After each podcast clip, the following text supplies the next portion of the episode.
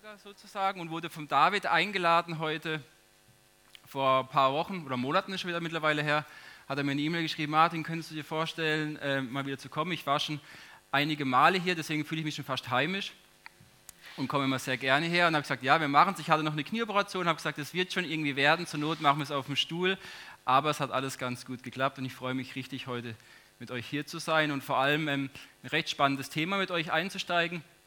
Und zwar hat mir der David ein bisschen erzählt im, im, Vorhinein, ja, ihr guckt euch so in den nächsten Wochen so verschiedene Stile an von den Jüngern, wie sind sie den Menschen gegenübergetreten, äh, wer, wer hatte welche Stärke, wer hat es wie gemacht mit den Menschen, um einfach ein bisschen zu uns auch, es stand noch drin, es soll herausfordernd sein, weil ihr sollt in Bewegung kommen. Habe ich gedacht, okay, also gut, das müssen wir irgendwie hinkriegen, dass wir danach alle ein bisschen nach Hause gehen und sagen, okay, da können wir was mitnehmen. Und ich denke, das ist eigentlich auch die Grundbotschaft bei jedem Stil, den ihr in den nächsten Wochen anguckt, mit der Osterbotschaft im Hintergrund, die ihr erst letztens hattet, wird für jeden irgendwo was dabei sein. Und das ist auch meine Überzeugung. Heute geht es um den konfrontativen Stil und der mag jetzt vielleicht beim einen oder anderen denken, oh, konfrontativ, schwierig, weiß ich nicht, aber ich habe das so für mich erkannt beim Erarbeiten des Ganzen ein bisschen der konfrontative Stil ist für jeden was, ist erstmal meine Behauptung und ist auch meine These,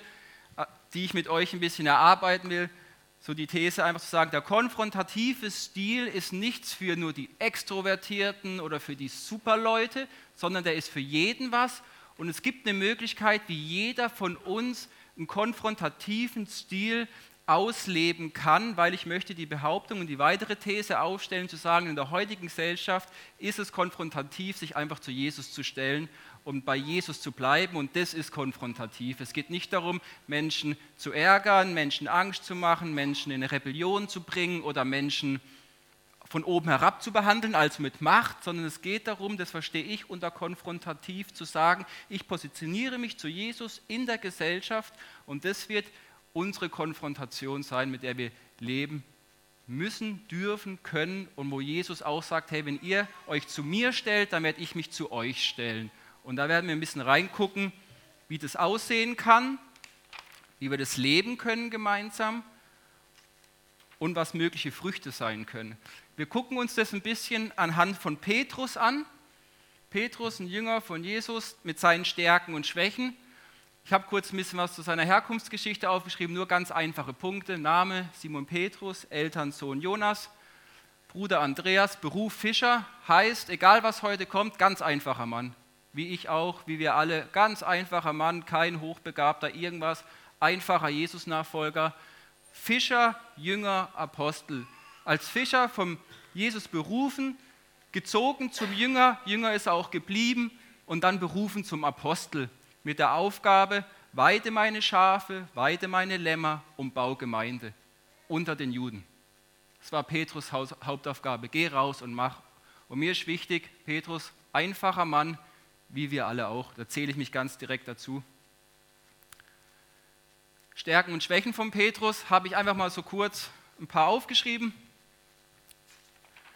Mutig ging voran, wollte Glaube und Praxis immer testen und verbinden, hatte Gotteserkenntnis, wusste, wer Jesus ist. Da gab es die berühmte Stelle in der Bibel. Ähm, Jesus hat, glaube ich, seine dritte Leidensankündigung verkündet oder die zweite, ich weiß es nicht. Petrus geht und sagt: Nein, Jesus, du darfst nicht sterben. Und Gott sagt: Satan, gehe hinter mich. Also, Petrus war schneller am Reden wie im Denken. Das war auf jeden Fall eine Stärke und eine Eigenschaft von ihm hatte ein starkes Glaubensfundament von Jesus auch bekommen, prophetisch auch in sein Leben hineingesprochen. Du bist der Fels, auf dem ich meine Gemeinde bauen werde. Ich gebe dir die Schlüssel zu binden im Himmel auf der Erde und alles, was du freisetzen wirst im Himmel, werde ich freisetzen auf der Erde und alles, was du binden wirst auf der Erde, werde ich im Himmel binden. Hat er ganz, ganz starke Zusagen. Immer mit dem Hintergrund, ähm, kommen gleich, Entschuldigung, kommen auch gleich bei Tendenz noch dazu. Er hatte Mut zur Lücke, erkannte Situationen und ging mit Wort und Wahrheit hinein. Also er hat einfach erkannt, wann was dran war und wie man es wo ansprechen könnte. Hatte eine eigene Meinung, eine Ansicht und konnte die auch vor einem Volk, vor einer Gesellschaft und vor einer Gruppe vertreten und hatte Freiheit zu sprechen, wovon er überzeugt war. Und das ist so, denke ich, auch ein großer Punkt bei uns. Er hatte diese Freiheit mal mehr, mal weniger, weil er hatte auch die Tendenz zu lügen, sich beeinflussen zu lassen. Petrus war manipulierbar. Es gab diese Position, diese Geschichte mit Petrus und Paulus. Petrus war bei christlichen Juden, hat mit denen gespeist, hatte mit denen Gemeinschaft. Paulus kommt, Petrus zieht sich zurück, weil er sich unsicher war. Was macht Paulus? Er stellt ihn zur Rede. Petrus dreimal Hahnkrähen, hat Jesus verleugnet, aber es hat Jesus alles immer nicht, äh, nicht interessiert. Für mich ist es wichtig, dass wir den Menschen mit Stärken und Schwächen angucken, weil wir alle Stärken und Schwächen haben und nicht perfekt sind. Das ist mir ganz wichtig. Er hatte Tendenz zum Hochmut, Stolz, Egoismus, zur Besserwisserei. Also über diesen Petrus reden wir heute. Über diesen Petrus, wo Jesus sagt, Baugemeinde, hüte, du kriegst von mir Autorität, Kraft, alles, was du brauchst. Dieser Petrus, der vor Leuten steht, Menschen fasziniert, durch den Jesus Wunder tut. Und andererseits dieser Petrus, der lügt, der verleugnet, der, der manipulierbar ist, der unsicher war und der Jesus verleugnet hat.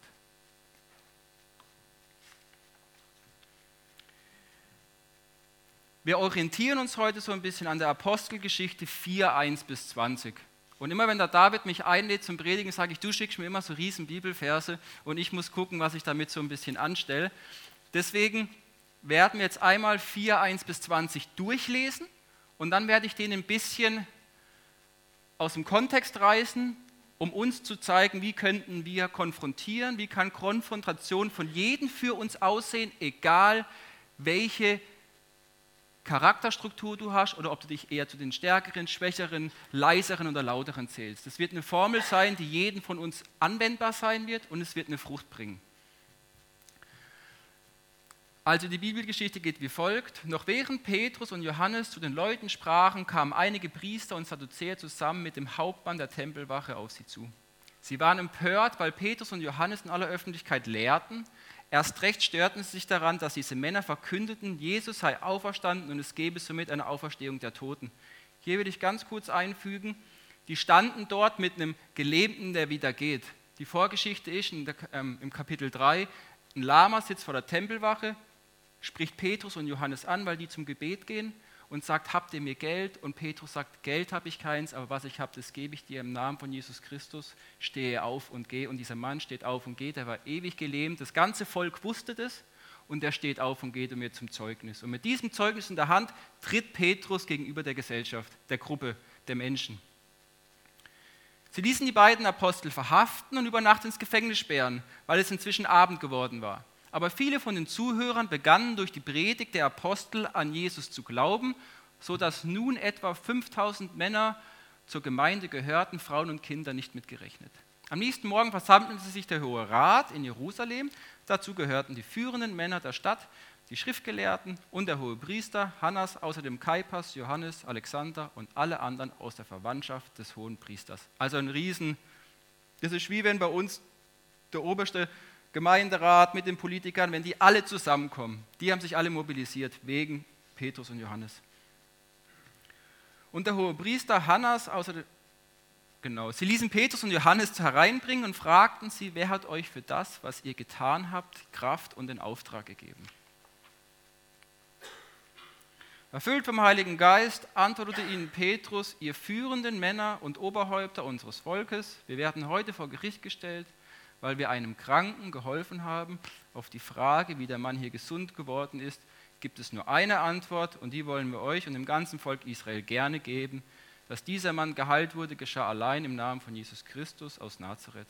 Er ist es, den ihr gekreuzigt habt und den Gott von den Toten auferweckte. Jesus ist der Stein, von dem in der Heiligen Schrift gesprochen wird. Ihr, Bau, ihr Bauleute habt ihn als unbrauchbar weggeworfen, nun aber ist er zum Grundstein des ganzen Hauses geworden. Nur Jesus kann den Menschen Rettung bringen, nichts und niemand sonst aus der ganzen Welt. Die Mitglieder des Hohen Rates wunderten sich darüber, mit welcher Sicherheit Petrus und Johannes auftraten. Wussten sie doch, dass es einfache Leute ohne besondere Bildung waren. Aber sie erkannten die beiden als Jünger von Jesus wieder. Sie wussten nicht, was sie den beiden entgegenhalten sollten, denn der Geheilte stand vor ihnen. Deshalb ließen sie zunächst einmal die Angeklagten aus dem Sitzungssaal führen und berieten sich. Was wollen wir nun mit den Leuten anfangen? Dass durch sie ein Wunder geschehen ist, können wir nicht bestreiten. Die Nachricht davon hat sich bereits in ganz Jerusalem herumgesprochen. Damit sich ihre Botschaft unter dem Volk aber nicht noch weiter ausbreitete, sollten wir ihnen streng verbieten, jemals wieder zu predigen und sich dabei auf diesen Jesus zu berufen. Nachdem sie den Apostel wieder in den Sitzungssaal gerufen hatten, verboten sie ihnen nachdrücklich noch einmal als Lehrer aufzutreten und in der Öffentlichkeit von Jesus zu reden. Aber Petrus und Johannes antworteten nur, urteilt selbst, ist es vor Gott recht, euch mehr zu gehorchen als ihm. Wir können unmöglich verschweigen, was wir gesehen und gehört haben. Unwahrscheinlich viel Input jetzt. Ähm, deswegen wird man das ganz schön zusammenpacken, minimieren und ich werde da ein Ding draus machen. Ja. Ähm, Eins ist wichtig. Das Reich Gottes wird mit dem konfrontativen Stil gebaut, weil wir uns zu Jesus stellen. Und unser Anliegen ist, dass dieses himmlische Reich auf diese Welt kommt. Es ist da und dass es zunimmt und dass es sich ausbreitet. Und damit muss Gesellschaft konfrontiert, Menschen in Berührung kommen und es geht nur in der Verkündung. Anders wird es nicht funktionieren. Ich habe uns deswegen eine Formel der Konfrontation erarbeitet auf der Grundlage der ersten beiden Verse. Noch während Petrus und Johannes zu den Leuten sprachen, kamen einige Priester und Sadduzäer zusammen mit dem Hauptmann der Tempelwache auf sie zu. Sie waren empört, weil Petrus und Johannes in aller Öffentlichkeit, also du machst was öffentlich, du bekennst was, es wird sichtbar, lehrten. Erst recht störten sie sich daran, dass diese Männer verkündeten, Jesus sei auferstanden und es gebe somit eine Auferstehung der Toten. Die Formel heißt wie folgt: Öffentlichkeit, Glaube wird sichtbar, plus Zeugnis und Bekennen ergibt eine Konfrontation. Die Konfrontation kann so oder so ausgehen. Eigentlich gibt es so drei Hauptausgänge.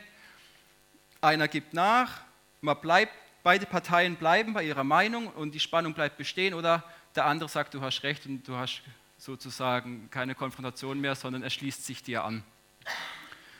Konfrontation ist eigentlich immer, wo zwei Parteien, Gruppen sich gegenüberstehen und Werteanschauungen oder Haltungen, Überzeugungen gegenüberstehen und man sich darüber einig werden muss ist das jetzt so richtig oder nicht? Kann man da mitgehen oder nicht? Öffentlichkeit, und in der Öffentlichkeit habe ich einfach aufgeschrieben, verstehe ich Gesellschaft, Freundeskreis, Geburtstage, Arbeitskollegen. Wir müssen gucken, dass wir das einfach praktisch machen, ansonsten bringt uns das alles nicht. Das heißt, es ist alles da, wo du dich bewegst, wo du in deinem Umfeld bist, Nachbar, Freunde, wie ich schon gesagt habe, Arbeitszimmer ganz viel, Postbote, egal was. Alles, wo du dich mit Menschen umgibst, verstehe ich in der Öffentlichkeit. Das Zeugnis und Bekennen kann sein ein Erlebnis mit Jesus, also deine persönliche Bekehrung, ein Wunder, eine Gebetserhörung, plus das Evangelium, die Verkündung der Botschaft, die wir eigentlich alle drauf haben sollten. Das zusammen kann, wird erstmal in der Konfrontation enden und damit man sehen, wie die Konfrontation ausgeht. Das ist offen. Das steht auch, da können wir uns eigentlich entspannt zurücknehmen, das steht nämlich nicht in unserer Hand. Weil wenn Gott das Herz öffnet, dann wird er Jesus aufnehmen und wenn nicht, dann ist es auch okay, aber wir müssen uns deswegen nicht allzu viel Stress machen. Eins ist klar, dass wir alle, ob Missionar, Evangelist, oder wie auch immer du dich siehst, als einfacher Mensch den Auftrag haben, die Botschaft in unser Umfeld zu tragen. Dem einen liegt es mehr übers Sprechen, dem anderen mehr übers Helfen, dem anderen mehr über Beziehung, wie auch immer. Das spielt keine Rolle. Doch wir haben alle den gleichen Grundauftrag und wir werden uns alle auch immer wieder mit konfrontativen Situationen auseinandersetzen müssen. Anhand von Petrus sehen wir ja, was Petrus gemacht hat und es war seine Stärke. Er hatte dieses Zeugnis, er hatte dieses Wunder, ein Lama geht und es konnte keiner verschweigen. Es musste der Hohe Rat anerkennen, es mussten die Nachbarn anerkennen, es mussten die Eltern anerkennen, es mussten die Freunde anerkennen. Und er nimmt diesen und stellt sich, wir können uns dieses Publikum verschieden groß vorstellen, wir können es einfach auf diese Gemeinde hier beziehen. Wenn ich jetzt ein Wunder hätte, heute Morgen wäre einer gelaufen, hätte ich den vielleicht mitgenommen und gesagt, gut, er war vor 20 Jahren lahm und heute läuft er. Wenn wir ehrlich sind, müssten wir alle erstmal kurz, vielleicht der eine sagt, ja, super, Amen. Der andere sagt, boah, okay, schon herausfordernd, schwierig. Der andere sagt, okay, die Möglichkeit besteht. Aber Petrus hatte diese Stärke, er hat es gemacht. Und diese Stärke zu bekennen, die liegt in, bei uns bei allen drin, weil das öffentlich machen, das ist der erste Schritt. Und ich denke, den haben wir auch meistens drauf. Du redest mit einem, ah, ja, ja, ich bin Buddhist, ja, ich bin Christ. Also du machst öffentlich. Ganz einfach, ich bin Christ. Unter Christ versteht man aber viel. Es gibt viel, wo sagen, ich bin Christ, ich glaube an Gott. Ich kann mit vielen Menschen über Gott sprechen, das ist überhaupt kein Problem. Ich habe einen riesigen, nichtgläubigen Freundeskreis. Mit Gott ist überhaupt kein Problem. Ich habe viele muslimische Freunde. Gott, kein Problem. Du Gott, ich Allah. Kein Thema, fast gleich. Sage ich, ja, ja. Aber die Kraft, die Kraft der Botschaft und die Kraft der Konfrontation, und das können wir auch alle, liegt im Bekennen. Sie ließen Petrus und Johannes hereinbringen und fragten sie, wer hat euch für das, was ihr getan habt, die Kraft und den Auftrag gegeben. Menschen werden dich zur Rede stellen, wenn du dich bekennst. Also wenn ich sage, ich bin Christ, sagt, ah cool, ich, ich bin Moslem, ciao, weiter geht's. Erlebe ich ganz oft, ah ich bin, ich bin Christ, ja ich bin auch Christ, ich glaube an Gott, ich glaube auch an Gott. Gut, und jetzt, hey, hey, hey, stopp, bleib mal stehen. Jetzt muss ich noch bekennen. Ja, und was bekenne ich? Und da dürfen wir uns darauf berufen, denn die Bibel sagt, dass wir alle den Heiligen Geist haben und er wird uns das Wort geben, was wir brauchen. Das hat das mit Glauben zu tun. Er wird durch uns sprechen. Erfüllt vom Heiligen Geist antwortete ihnen Petrus, ihr führenden Männern und Oberhäupter unseres Volkes. Wir werden heute vor Gericht gestellt, weil wir einen Kranken geholfen haben, auf die Frage, wie der Mann hier gesund geworden ist. Petrus schafft nochmal Klarheit. Er sagt, also gut, das und das ist passiert und da wollt ihr von mir die Antwort haben. Gibt es nur eine Antwort und die wollen wir euch und dem ganzen Volk Israel gerne geben dass dieser Mann geheilt wurde, geschah allein im Namen von Jesus Christus aus Nazareth. Es, er ist es, den ihr gekreuzigt habt und von Gott den Toten auferweckte. Punkt. Du bist Christ? Ja, ich bin auch Christ. Ja, ich glaube an Jesus Christus. Ja, ich auch, der war ein guter. Ja, ja, der war ein guter. Er war Gottes Sohn. Ah, hm, weiß nicht. Ja, weißt du, dass der schon Toten aufgestanden Oh, nee, jetzt hörst du aber auf. Versteht ihr so? Und wir hören meistens beim öffentlich machen auf, uns bekennen lassen wir aus, aber die Kraft ist im Bekennen. Die Kraft ist im Bekennen.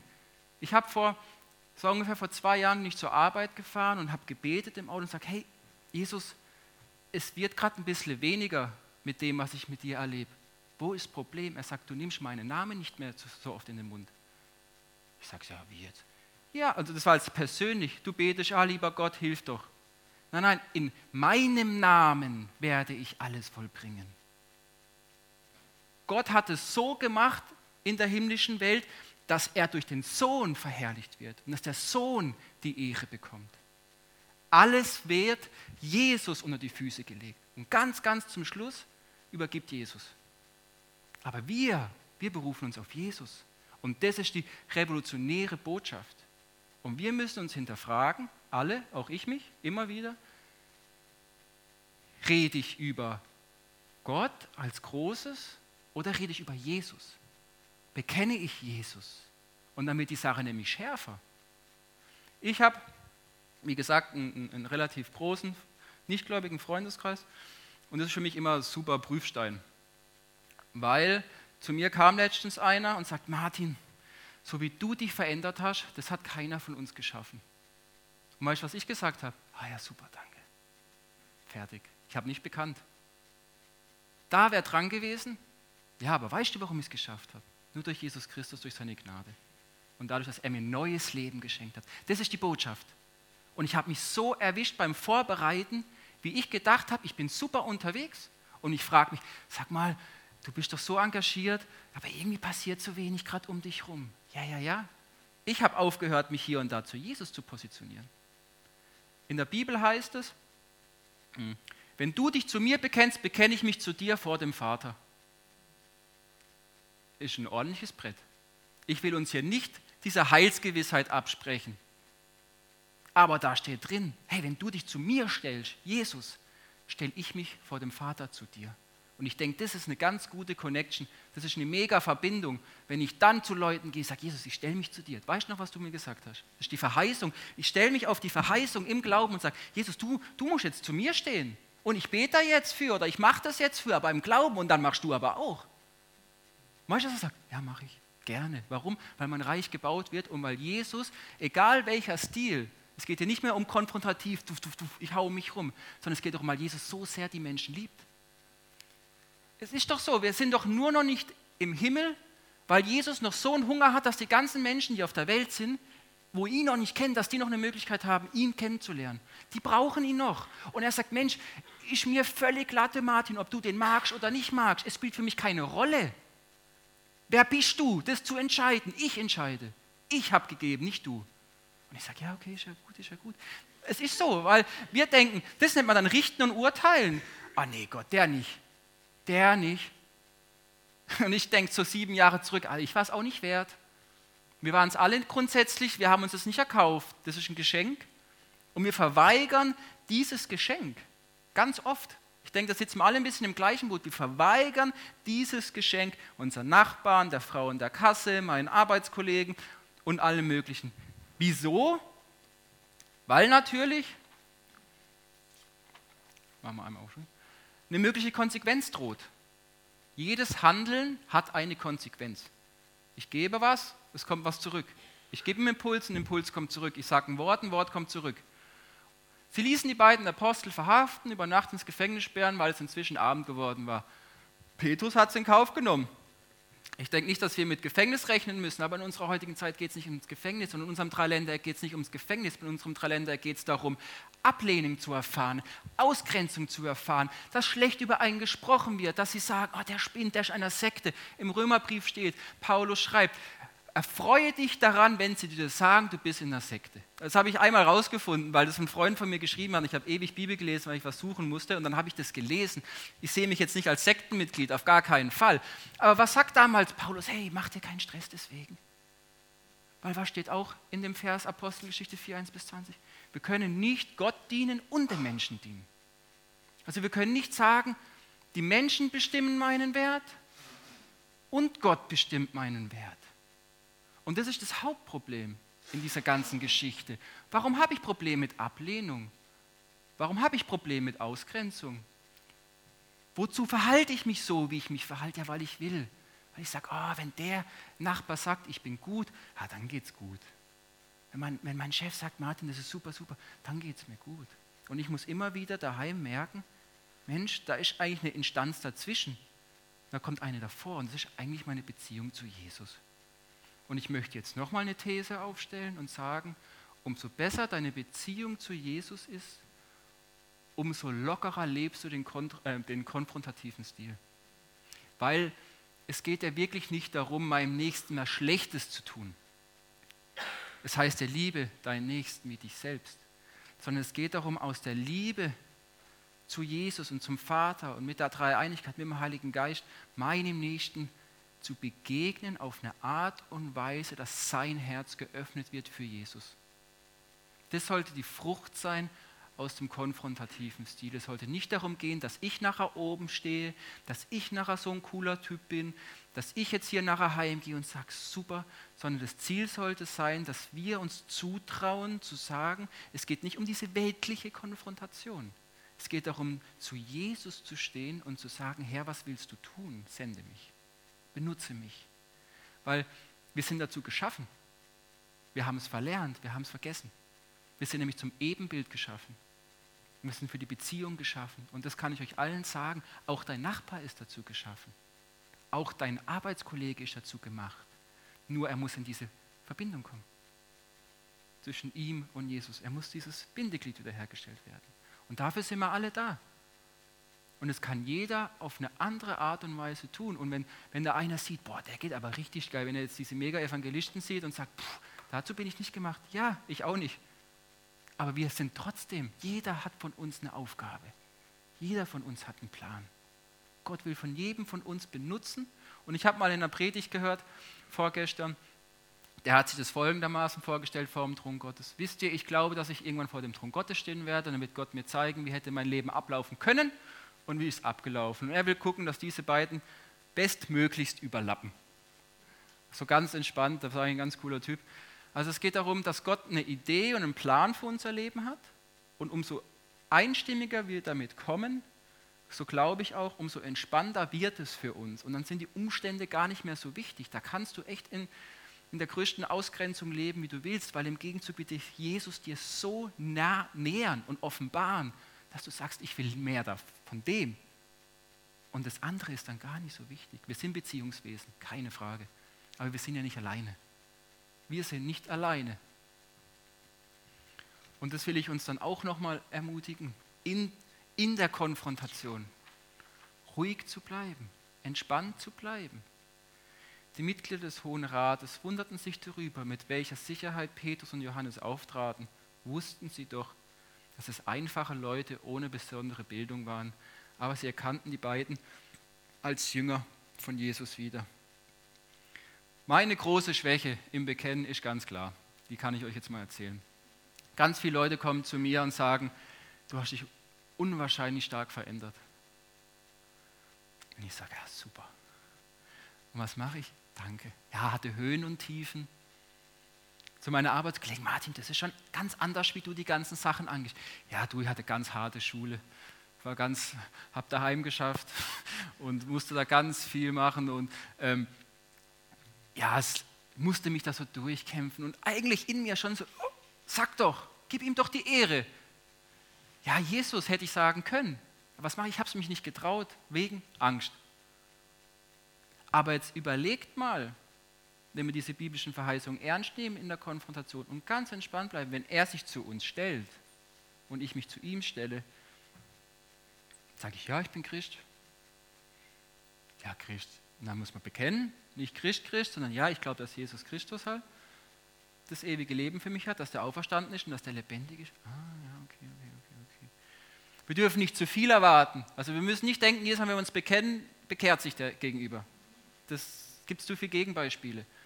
Aber wir können erwarten und daran glauben, dass wenn wir das tun, dass Jesus sich um uns herum positioniert und Dinge anfängt möglich zu machen, dass wir es zunehmend mehr erleben und dass natürlich ein Segen auf dein Leben fällt.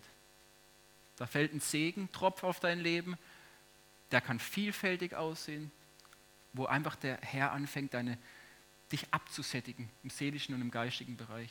Wir sind Körper, Geist und Seele und es ist ganz wichtig, dass Geist und Seele abgesättigt sind. Und er fängt dann einfach an auszugießen, auszugießen, auszugießen.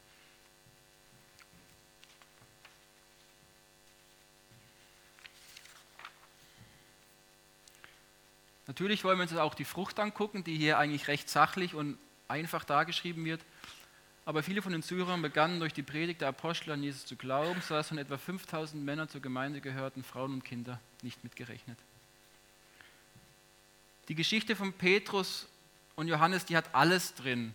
Konfront, also Öffentlichkeit, Positionieren, Bekennen, Ablehnung, Gefängnis, Bekehrung, Heilung, alles.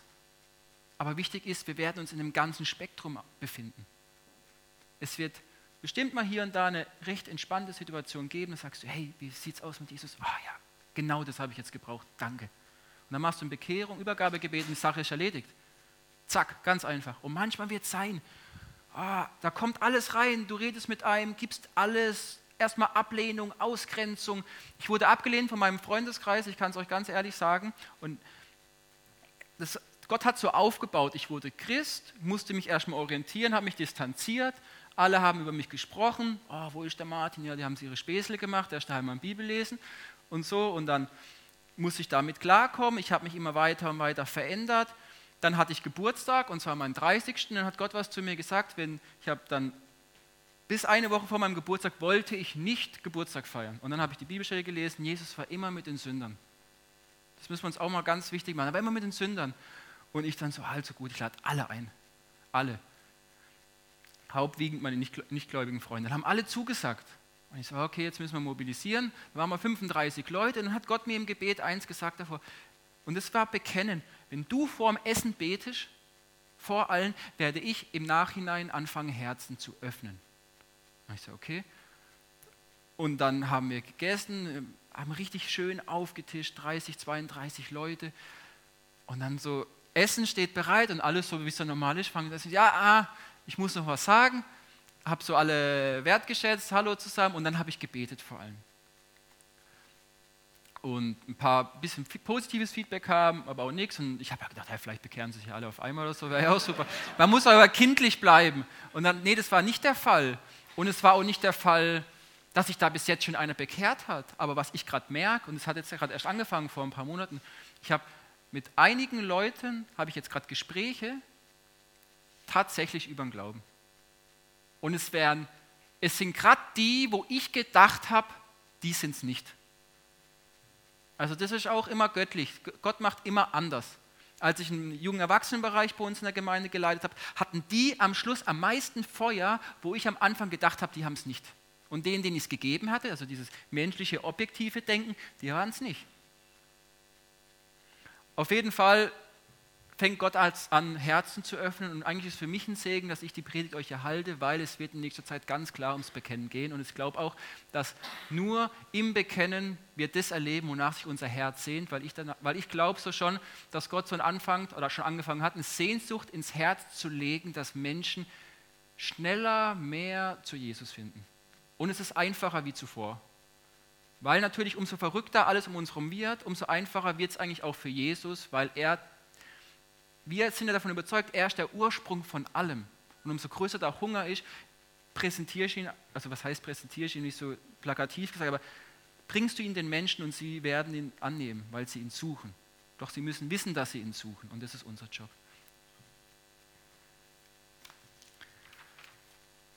Hm. Sogar an der Zeit, das ist gut. Äh, also jetzt nochmal wir kommen auch schon so ein bisschen zum Schluss, weil ich will es gar nicht so überspannen, sondern ich will es echt einfach halten. Die Formel heißt Öffentlichkeit, öffentlich machen und dann soll der Gedanke kommen, halt, jetzt habe ich gesagt, ich bin Christ, jetzt muss ich es noch füllen. Also du gibst einen Rahmen und jetzt musst du den Inhalt füllen. Wichtig ist, glaube ich, dass wir in nächster Zeit den Inhalt füllen. Und den Inhalt, da sind wir alle gleich, das ist nämlich Jesus. Jeder kann es ein bisschen auf seine Art erzählen, die Grundwahrheiten bleiben gleich. Zeugnis bekennen. Zeugnis hat jeder von uns ein anderes. Verschiedene Zeugnisse, es muss nichts Großes sein. Es ist egal, es ist, ja, es ist ja subjektiv. Das heißt, für dich war es wichtig und du, Gott wird dich auch zu den Menschen schicken, wo deine Botschaft ankommen wird. Das ist ganz klar. Du stehst nicht da, wo du stehst, wenn du ein Leben mit Jesus führst, weil du halt gerade da stehst, sondern weil er dich dorthin stellt. Und es nimmt immer mehr zu, umso mehr du mit ihm in Beziehung lebst. Konfrontation wird kommen, immer kommen. Mal geht sie glimpflich aus, mal, mal sagt der eine schon, wie ich gesagt habe, ah, super, auf das habe ich nur gewartet. Mal heißt, hey, hau mir ab und ein halbes Jahr später ist er offen. Mal wirst du einen Freund verlieren, ich habe meinen besten Freund eigentlich durch meinen Glauben verloren. Mal, mal wirst das, mal wirst das kommen. Aber Konfrontationen sind normal, weil Jesus sagt, alles, was sie mir angetan haben, werden sie euch antun. Und wir müssen uns diesen Wahrheiten zunehmend mehr stellen, nicht um Angst zu schnüren, sondern einfach, weil wir uns dem stellen müssen. Das ist okay. Und wir leben mit Abgrenzung noch ganz gut, denke ich, in unserer westlichen Welt. Und Ausgrenzung und nicht zu sein. Wir sind ja trotzdem nicht, wir sind trotzdem nicht anders. Also ich komme mit meinen Freunden super aus. Und die respektieren sogar mittlerweile meine Werte und finden sie gut. Wir haben jetzt eine Tochter, ich kann nur ermutigen. Ich habe eine Tochter und die ist so ein wunderbares Geschenk, dass andere Leute erkennen, die ist anders und die ist zwei. Und die sagen, ja, und da können wir auch wieder bekennen, ja, wir sind Christen und wir leben einfach im Glauben und wir denken auch, dass es übergeht aufs Kind. Und dass wir dadurch auch gut erziehen können. Mit allen Herausforderungen, die ich auch habe, das ist kein Thema. Aber sogar unsere Tochter wird zum Zeugnis und ich denke, so ist Jesus, er ist vielfältig. Gell? Und das dürfen wir auch wirklich füllen. Genau. Ja, und ich denke, dabei belassen wir es auch einfach und will ich euch einfach ermutigen, sich nicht von diesem Wort konfrontativ so absperren zu lassen, sondern egal wie du gemacht bist, ist die Kernbotschaft, es ist konfrontativ, wenn du dich zu Jesus stellst und positionierst, aber er wird auch bei dir sein und dir die Kraft geben, die Liebe geben, die Demut geben und das Wirken, dass er verherrlicht wird. Und wenn wir ihm die Ehre geben, automatisch werden Menschen anfangen nachzudenken, um uns herum wird eine Atmosphäre geschaffen, wo Menschen einfach leichter zu Jesus kommen. Und es ist ganz entspannt, weil wir wissen, er ist für uns da. Genau. Vielen Dank. Hm, Amen.